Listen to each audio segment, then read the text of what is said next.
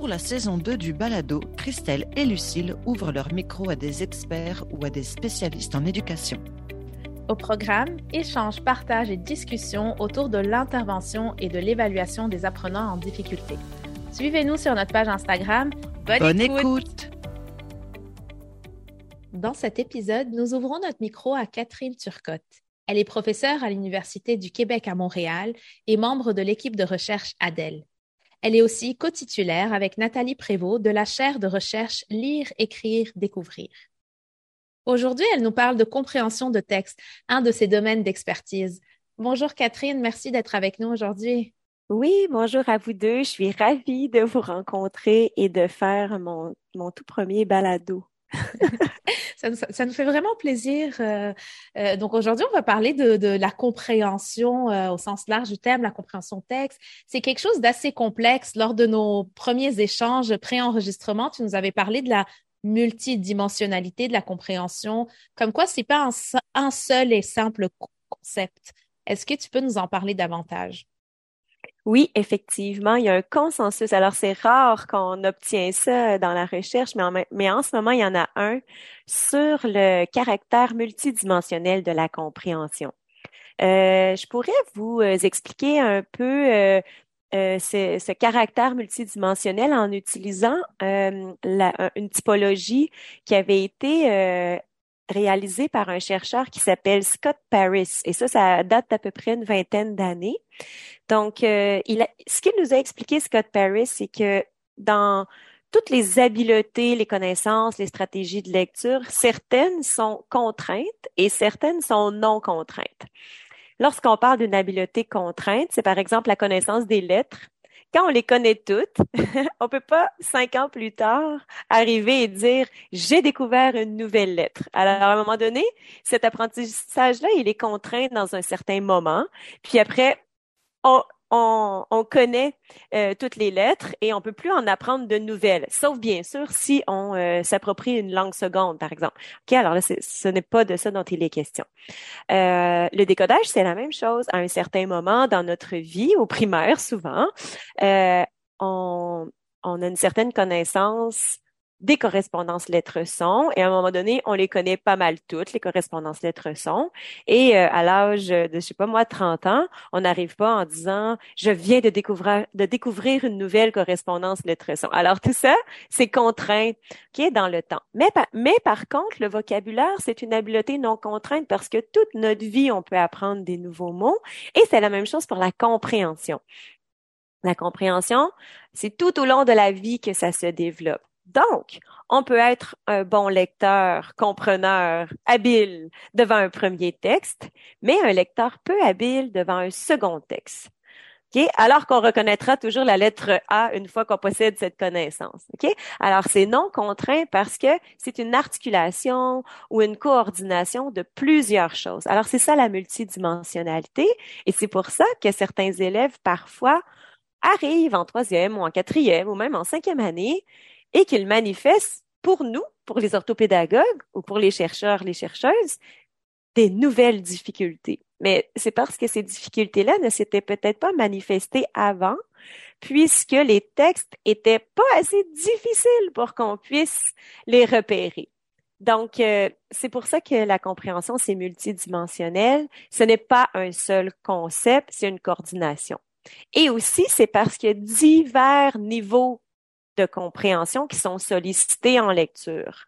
Euh, les orthopédagogues savent très bien que des élèves peuvent être capables de repérer des informations dans un texte et se souvenir de cette information-là, mais euh, avoir un peu plus de difficulté à formuler des inférences, parce que l'inférence, c'est un autre niveau de compréhension.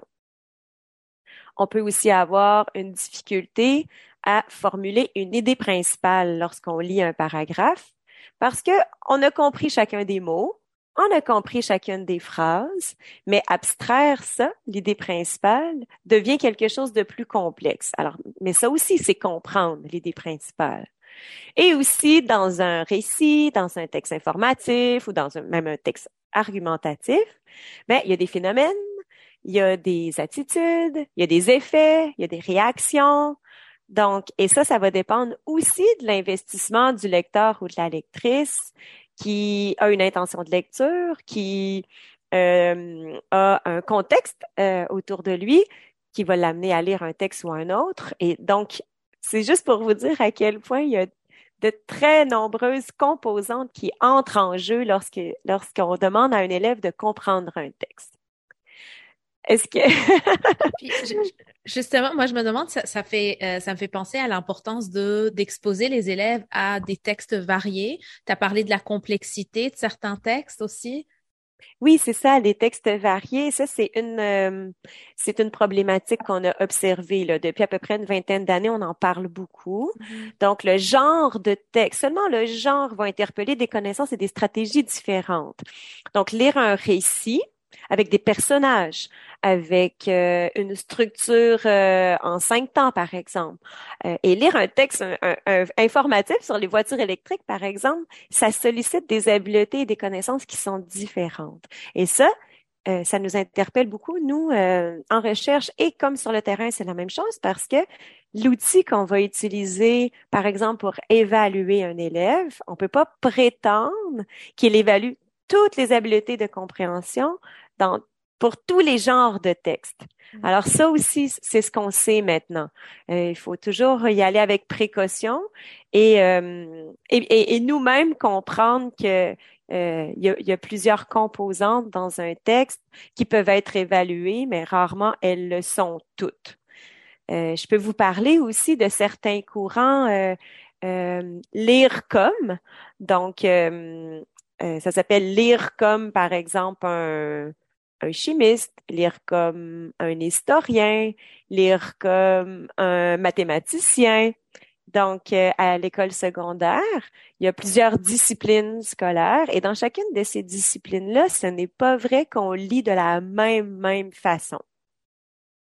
L'idée, c'est pas de former les élèves à une profession spécifique. Donc, on veut pas que tous nos élèves deviennent des chimistes dans le cours de chimie, puis après, ils arrivent en histoire et là, on veut les transformer en historiens. Euh, mais c'est de les amener à lire des textes comme le font des experts pour que eux, ils en ressortent avec une compréhension, une, une appropriation, une appréciation approfondie.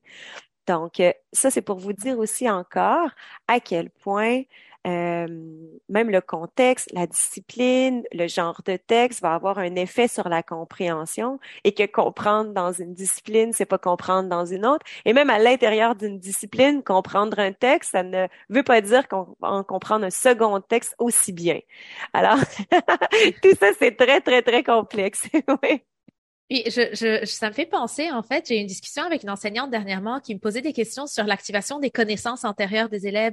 Euh, à t'entendre, ça me fait beaucoup penser à ça. Est-ce que tu pourrais nous, nous en glisser un petit mot par rapport à, euh, justement, là, on parle de différents textes, différents sujets. Lorsqu'on veut aborder, amener nos élèves à lire des textes variés, quelle euh, place accorder à, à, à leurs connaissances antérieures ou juste à, aller activer euh, ces, ces, ces petites connaissances? Oui, c'est une excellente question parce que je vous dirais que sur le plan de la compréhension, la plus grande injustice à laquelle on doit faire face, c'est les connaissances des élèves. Donc, elles sont très variables entre les élèves et on ne peut jamais s'assurer que tous les élèves ont la même base de connaissances. Et cette injustice-là, elle fait des boucles dans mm. le sens où si un élève est un faible lecteur, peine à lire, il va lire beaucoup moins et euh, va moins développer même l'envie de lire. Donc, va apprendre moins de choses parce qu'à un certain moment, on apprend beaucoup de choses en lisant. Donc, vous voyez, les élèves, on a, il y a, je pense, 30 ans de ça, il y a un, chercheur qui s'appelle Keith Stanovich qui avait dit c'est l'effet Matthieu. Il référait à une parabole de la Bible, mais bon, ce que ça dit, c'est que ceux qui en ont peu euh, vont, pour, vont ne, ne vont pas améliorer leurs habiletés, même qu'ils risquent de les affaiblir. Et ceux qui ont beaucoup d'habiletés et déjà beaucoup d'intérêt vont juste les augmenter. Donc, la disparité augmente au lieu de se réduire. Mm-hmm. Donc, les connaissances sur le monde à un certain moment donné, puis je dirais pas que c'est en première année que ça arrive, parce qu'en première année, les textes sont souvent assez faciles sur le plan de la compréhension parce qu'on veut que les élèves pratiquent leurs habiletés d'identification de mots, euh, la lecture par groupe de mots, la fluidité. Donc, on va pas nécessairement aborder des sujets ou des thèmes très complexes. Tu sais, je dis souvent en deuxième année, on fait lire euh, des, des, des textes où il y a peu de phrases avec des mots de vocabulaire, un lexique qui est pas euh, euh, très riche. Donc, ça va être des mots que les enfants connaissent parce qu'ils vont les, les, euh, ils vont pouvoir déduire un peu lorsque ce sont des mots plus irréguliers. Mais si vous allez en quatrième année du primaire et que vous ouvrez un manuel d'univers social, les élèves vont avoir des textes sur la révolte des patriotes. Alors, vous comprenez à quel point le saut, il est grand, parce que c'est un vocabulaire, c'est un contexte, et là, ça, ça réfère à des connaissances, à la capacité de faire des liens cause-effet, à comprendre euh, une séquence ayant mené à une révolte. Juste le mot révolte, c'est très difficile à, à définir quand quelqu'un l'a jamais fait pour nous. Donc, vous voyez à quel point euh, les connaissances sur le monde ont énormément d'impact sur notre compréhension à partir justement euh, du deuxième cycle et ça va et ça gagne en importance.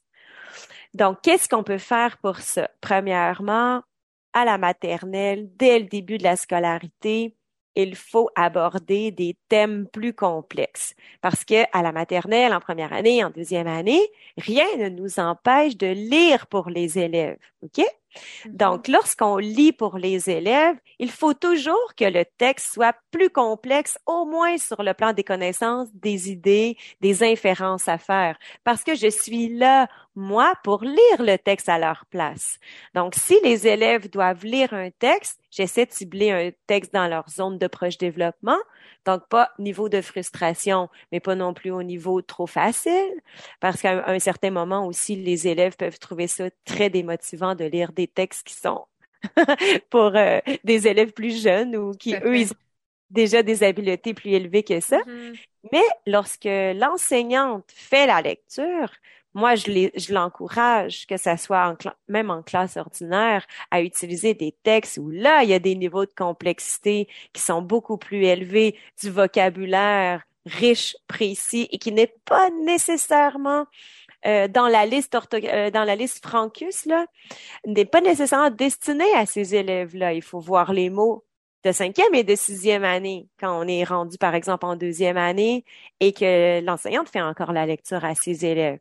Donc, tout ça, la, question des mots, euh, des champs disciplinaires, euh, des champs sémantiques liés à différents sujets, euh, des connaissances des phénomènes. Il faut que aborder ça très très très tôt dans la vie. en fait, souvent on se garde d'aborder ça avec les plus jeunes parce qu'on se dit ils sont trop jeunes. Mais c'est le contraire, c'est en, en abordant tout ça en prévention que plus ça va aller, plus nos élèves vont avoir des connaissances pour euh, pour lire ces textes-là et avoir au moins une certaine base pour la compréhension. Donc ça, c'est déjà quelque chose. Et si des enseignantes se disent, oh, j'ai un texte qui est costaud, par exemple, j'ai un texte sur, euh, je ne sais pas moi, euh, par exemple, euh, j'ai un texte sur les changements climatiques. Les élèves en entendent beaucoup parler, mais là, j'ai j'ai vraiment des phénomènes complexes, des, des causes à effet euh, desquels il faut faire une inférence. Et ensuite de ça, il va falloir qu'on réagisse à, à ce texte-là. Donc, ce que l'enseignante peut faire, c'est de proposer un premier texte qu'on appelle un texte jumeau, mais c'est pas des vrais jumeaux, c'est des faux jumeaux. Un premier texte sur le sujet qui va ouvrir un peu euh, euh, le thème et qui va permettre à la classe de discuter, qui va permettre à l'enseignante de définir des mots. Et après, on attaque le texte plus difficile et là, on a créé une base de connaissances. Évidemment, il y a des élèves qui vont être plus forts déjà, puis qui vont avoir déjà plein de connaissances, mais au moins, je peux m'assurer que tout ce que j'ai pu aborder avec mon premier texte jumeau, mes élèves, on peut partir euh, de là. Donc mm-hmm. ça, c'est une première stratégie. Euh, je pense aussi la collaboration prof et, et, orthopédagogue et enseignant. Euh, l'orthopédagogue peut peut-être en amont avec des élèves qui ont une une culture de vocabulaire moins riche, peut-être préparer ces élèves-là avec un texte jumeau et après en classe faire l'autre texte. Est-ce que ça, c'est possible, cette combinaison-là? Euh, oui, j'ai entendu parler de certaines approches en orthopédagogie où euh, l'orthopédagogue, en amont, euh, faisait des activités, admettons, qui, euh, donnaient la chance aux élèves de se préparer à ce qui allait se passer en classe. Euh, ce que je vois, c'est que c'est pas des activités rééducatives, mais c'est plutôt des activités pour susciter l'appropriation lorsque l'élève sera en classe. Moi, je pense que c'est tout à fait possible. Je pense que ça dépend aussi des besoins de l'élève. Il y a des élèves qui ont vraiment besoin qu'on revienne sur des, euh, des contenus. Par exemple, ils sont déjà en quatrième année, mais ils n'ont pas tout à fait encore terminé leur apprentissage des correspondances lettres-sons. Ça arrive qu'on, donc en quatrième année, c'est rare qu'on va se remettre là, là-dedans. Mais donc, c'est un peu le travail de l'orthopédagogue de dire, OK, donc, euh, je retourne un petit peu dans le temps, puis je vais aller consolider ces habiletés-là parce que mon élève en a besoin. Donc, ça, ça dépend toujours des besoins de l'élève. Finalement, il y, a, certains élèves qui n'ont pas besoin nécessairement d'une grande rééducation sur certaines composantes, mais ils ont besoin d'arriver davantage préparés. Peut-être que oui, ça existe, puis je, je vois pas pourquoi on, ne le ferait pas, mais ça prend une bonne coordination entre euh, les, tâches, euh, oui, de l'orthopédagogue et de l'enseignante. Ça, c'est vrai. Mais c'est, mais oui, ça peut, j'imagine, être possible. Ça, me fait penser aussi, euh, puis Catherine, tu, tu, me corriges si j'ai tort, je dis n'importe quoi. Euh, dans, dans la, en fonction des besoins de l'élève, en lien avec ce que tu dis, euh, Lucille, puis je me dis, si jamais on est à un niveau d'intervention 1 ou 2, ben ça peut se faire avec tous les élèves justement pour que tout le monde en bénéficie, puis en mode co-enseignement. Et je me dis, les élèves restent en classe aussi, fait que ça peut peut-être pour des personnes qui nous écoutent, qui se disent ah il faut que systématiquement que tout le monde soit sorti de la classe, mais peut-être pas nécessairement ça peut se vivre en grand groupe et tout le monde en bénéficiera en mode euh, euh, intervention universelle?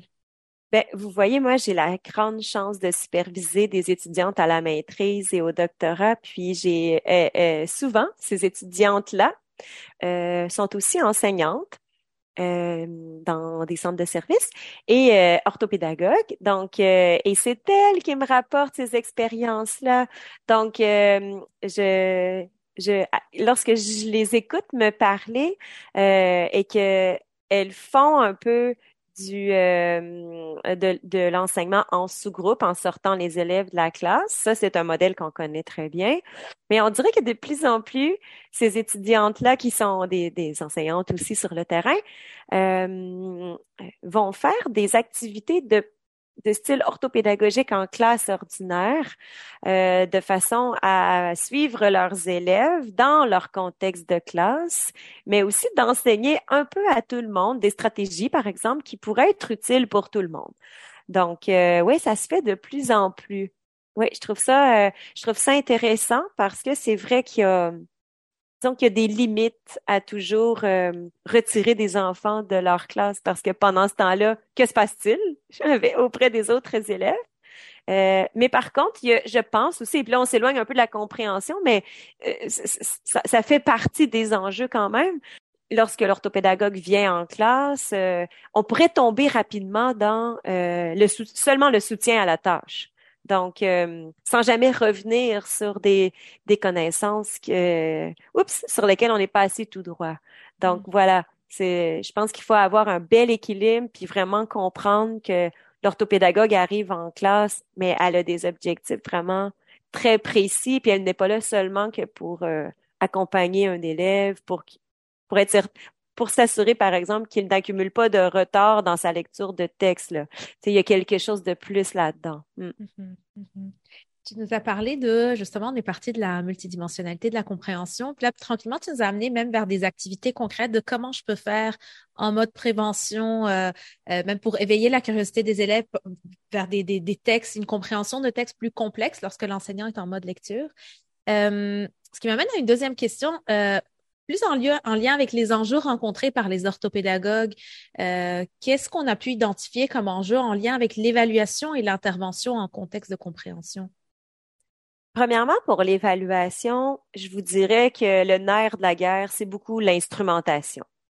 Donc, qu'est-ce qu'on va utiliser pour évaluer les, les élèves et quel est notre, notre objectif pour les évaluer? J'y reviendrai peut-être un peu tantôt. Mais euh, sur le plan de l'instrumentation, il y a un enjeu là, et je veux dire, c'est international. Il y a, les chercheurs se sont posés des questions un peu partout dans le monde et à peu près au même moment. Ça fait à peu près 20 ans qu'on se questionne euh, là-dessus. Donc, c'est arrivé un peu en même temps euh, euh, du fait que la compréhension soit multidimensionnelle. On se dit, ouais, mais est-ce qu'on l'évalue de façon dimensionnelle maintenant, nos instruments, quelle est leur valeur?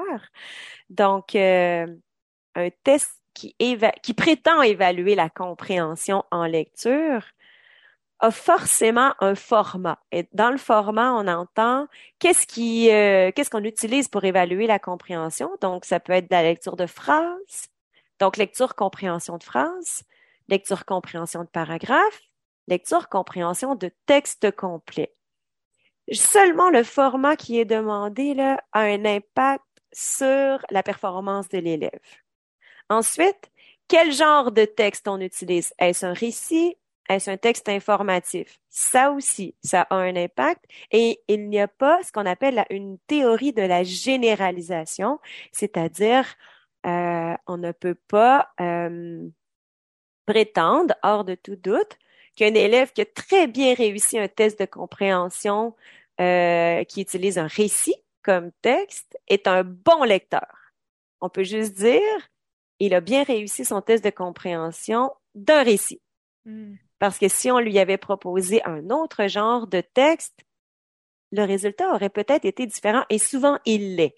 Donc, ça a été démontré dans, les, dans plusieurs études que les élèves avaient de meilleures habiletés en lecture de récits et c'est aussi euh, une question de familiarisation. Alors, les élèves sont plus familiers avec ce genre-là. Mais là, maintenant, si je reviens à mon test de compréhension, le nombre de mots, le nombre de phrases complexes, le nombre de connecteurs euh, ou de marqueurs de relation, euh, le vocabulaire utilisé, le phénomène qui est décrit, euh, les inférences nécessaires à, à réaliser, les connaissances sur le monde qui sont requises, tout ça a un impact. Les chercheurs ont réalisé qu'aucun instrument n'était suffisant. Okay? On peut pas dire j'ai fait un test de compréhension en lecture avec mon élève, ça me permet de le diagnostiquer de telle façon. Vraiment, là, ça nous prend un ensemble plus grand que ça. Deux instruments qui disent évaluer la compréhension en lecture ont toutes les chances de ne pas évaluer exactement les mêmes dimensions ou les mêmes composantes de la compréhension. OK? Mm. Euh, chaque variable, OK? Relié à une épreuve, donc son format. Est-ce que c'est modalité orale ou écrite? Donc, est-ce que l'élève écrit sa réponse ou nous la communique oralement euh, seulement? Est-ce que c'est l'unité, comme je vous disais, phrase, paragraphe, texte qui est utilisé, les mots choisis, a un impact sur la performance de l'élève? Donc, un élève qui est soumis à deux épreuves de compréhension pourrait très bien sembler en grande difficulté dans une épreuve et là on dirait oh, il a accumulé du retard, il ne suit pas les autres, mais être dans la moyenne dans une seconde épreuve. Donc si on en avait utilisé juste une des deux, on n'aurait pas ce recul là.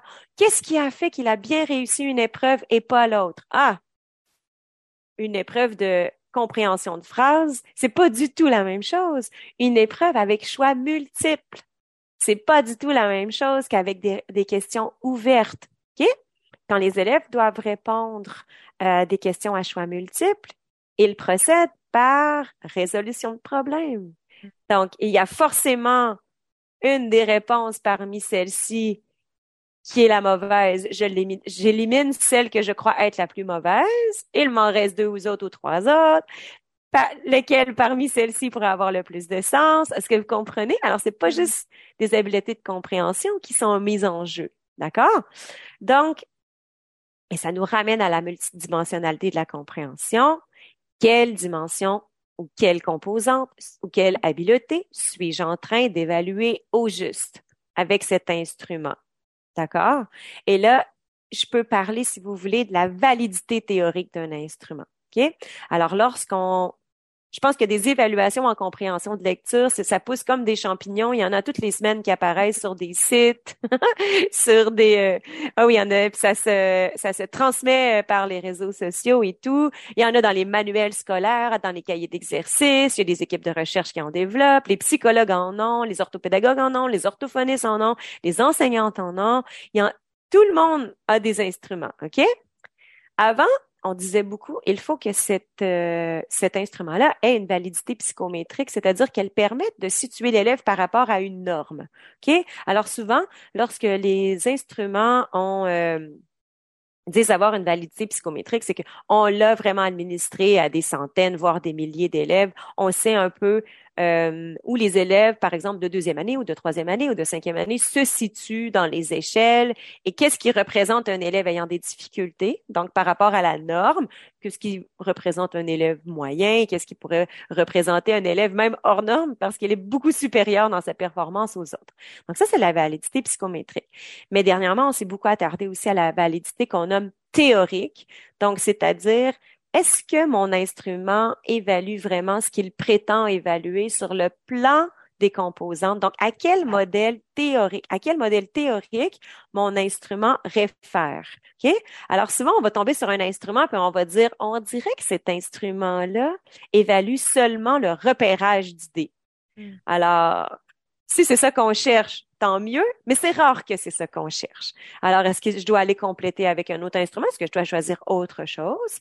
Et bien des fois, on tombe sur un instrument et on n'explique pas quelle est la théorie de la compréhension ou quels sont les processus ou les habiletés qu'on vise à évaluer pour chaque question ou chaque groupe de questions.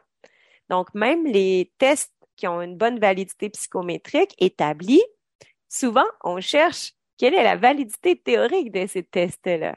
D'accord?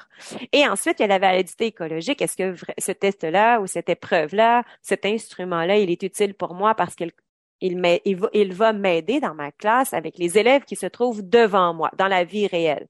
Et alors, ça donne rien de dire, j'ai trouvé un test, il est excellent, validité théorique, validité psychométrique, mais, mais ce n'est pas du tout adapté aux enfants qui sont. Je, découvrirai rien avec ça. Oui, ils vont, oui, il va y avoir un effet plancher, il peut y avoir un effet plafond aussi. Et là, je perds mon temps. Alors, il y a ça aussi. Et là, moi, je vais vous dire, j'enseigne ça à mes étudiantes euh, du baccalauréat, elles ont les yeux grands en disant, on n'avait jamais réfléchi à ces questions-là, mais ça nous ferait économiser tellement de temps sur le terrain de faire une bonne étude de chacun des tests qu'on utilise avant de rencontrer nos élèves. Après, on sait exactement ce qu'on a évalué, on comprend les données que nos tests génèrent. Donc, euh, c'est assurément un contenu que je vois euh, en fin de baccalauréat. Moi, je ne peux pas passer à côté de ça.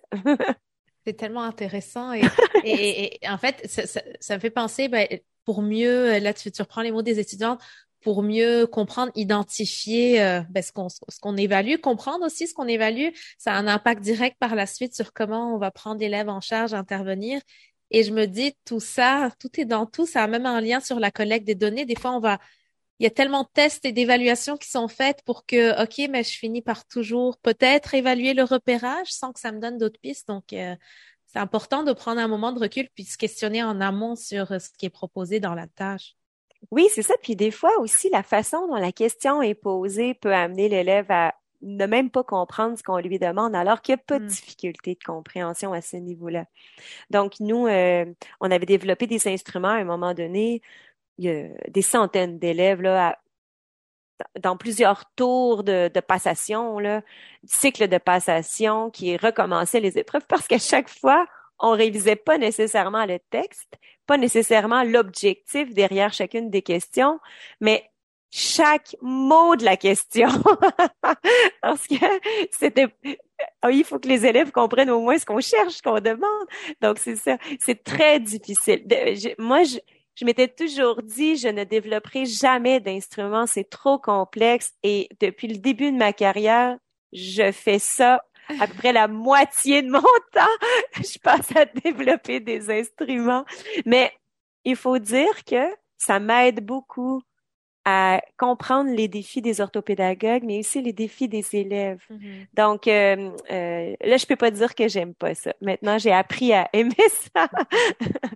euh, et aussi, il faut savoir, ça, là, j'arrive peut-être aux objectifs.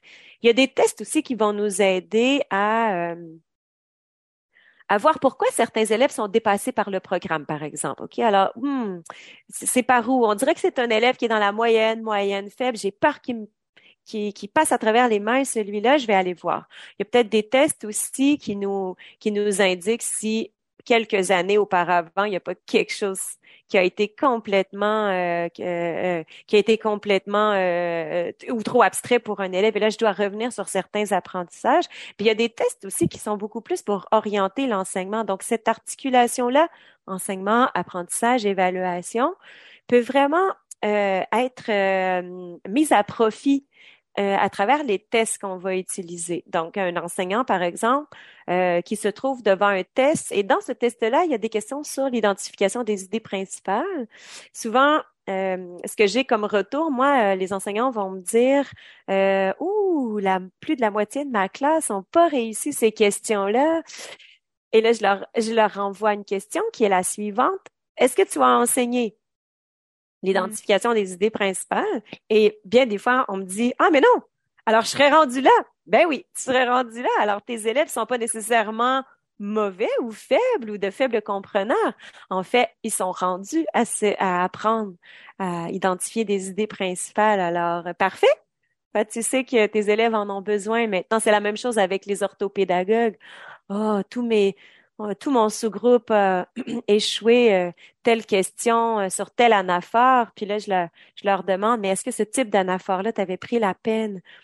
Euh, parce qu'il y, y, a une graduation là dans la une gradation dans la complexité des anaphores le en et le i là i y aller en redemander tout ça c'est Mm-hmm. beaucoup plus complexe que Samuel aime la crème glacée, il en mange tous les jours, mais le il est plus facile que le en. donc, euh, donc tout ça, alors des fois, ça peut même conforter les orthopédagogues dans le sens où ah tout ce que j'ai bien pris soin d'enseigner, les élèves montrent des progrès. Et là, c'est vrai que les questions ou les tâches qui euh, dépassent un petit peu, qui vont un petit peu plus loin, ben je vais devoir y revenir, mais je m'y attendais de toute façon. Donc, euh, c'est ce que j'aime dans les instruments. C'est ce que Mm-hmm. j'aime quand l'orthopédagogue peut avoir une rétroaction elle-même, ouais, sur ce qu'elle fait. Ça me, ça me sonne une petite cloche. Moi, je me dis, je suis en train d'intervenir auprès d'élèves ou dans ma classe ou peu importe. Ben, je peux pas forcément prendre une, une, une, un instrument d'ailleurs pour l'apporter en classe sans y jeter un regard, l'interpréter, mais même peut-être ne pas hésiter à le modifier parce qu'il pourrait avoir comme objectif ben, l'objectif de cet instrument peut être complètement autre que ce que je vise. Donc, d'où l'importance peut-être d'avoir un instrument en main au début de sa planification. Oui, bien, en fait, euh, ça devrait jamais déterminer ce qu'on enseigne, parce que Mm-hmm. sinon, on va enseigner selon le test, là, puis c'est pas non, ça. tout à fait. Oui, je voulais pas dire ça. Ouais, mais mais euh, mais je, mais je comprends ce que vous voulez amener. En fait, c'est que euh, peut-être que quand lorsque je planifie une séquence, par exemple d'enseignement où j'ai euh, sept ou huit activités qui s'enchaînent parce que je veux vraiment faire comprendre quelque chose de, de, de très important à mes élèves ou je veux qu'ils développent des habiletés assez précises. Peut-être que oui, je dois réfléchir là, mais alors qu'est-ce qui va me permettre de, de suivre cet élève-là, de confirmer ou non qu'il maintenant comme je peux passer à un autre objectif, par exemple? Donc oui, c'est important de de réfléchir à ça. Quelle sorte de tâche me permettrait d'y arriver? Et souvent, pour avoir travaillé avec des orthos, euh, des orthopédagogues sur le terrain ou même en formation continue, je me fais dire, ben, il faut toujours inventer plein de choses. Il faut toujours inventer des petits tests, inventer des instruments de pistage, inventer. C'est normal parce que tous les tests qui existent en ce moment n'ont pas été nécessairement pensés pour les besoins de ces deux élèves-là ou de ouais. Donc euh, je pense que c'est vraiment l'expertise d'une orthopédagogue ou d'un orthopédagogue, c'est aussi ça. C'est d'être capable de développer des tâches, pas juste pour enseigner, mais pour être capable d'avoir une idée du progrès des enfants, des élèves. Mm -hmm.